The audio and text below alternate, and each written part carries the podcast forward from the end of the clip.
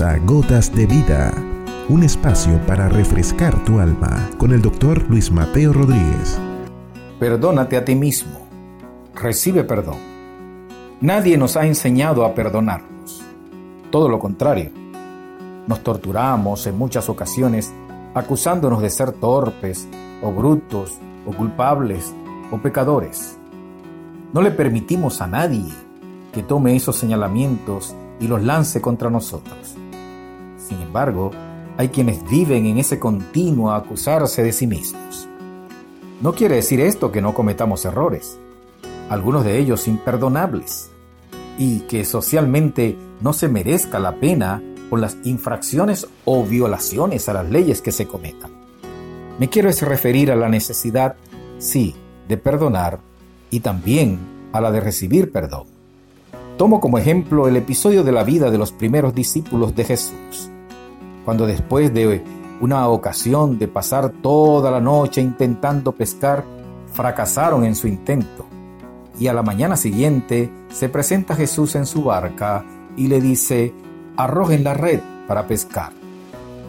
Y pese a su resistencia y experiencia, lo hacen en la palabra del Maestro y las redes capturan tal cantidad de peces que estaban a reventar.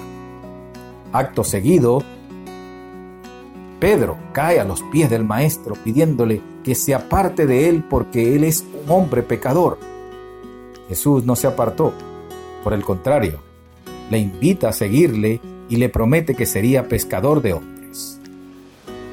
Por siglos nos han enseñado que el pecado nos aparta de Dios, y eso es verdad.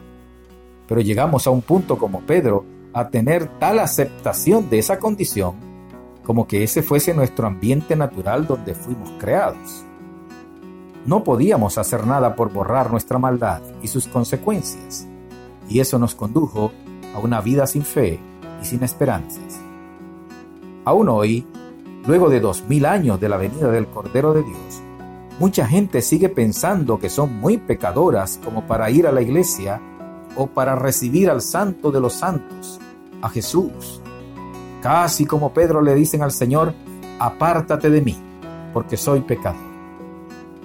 Pero Jesús apareció a nuestras vidas bien para iluminarnos y mostrarnos que es cierto que somos pecadores y condenados a muerte, pero que en Él, en el creer quién es Él, tenemos perdón de pecados y la posibilidad de una vida nueva en Jesús. Que el mayor de todos los pecados que podamos cometer es rechazar a quien es la solución para nuestra separación del dador de la vida. Y que el mayor acto de justicia que podamos realizar aquí es reconocer que Él es la palabra viva para nuestra redención, perdón de pecados y vida en plenitud. Decir como el salmista, Él es el que borra todas mis rebeliones por amor de su nombre. Que esta verdad se convierta en un canto en nuestra boca de alabanzas al Creador. Has escuchado Gotas de Vida con el doctor Luis Mateo Rodríguez.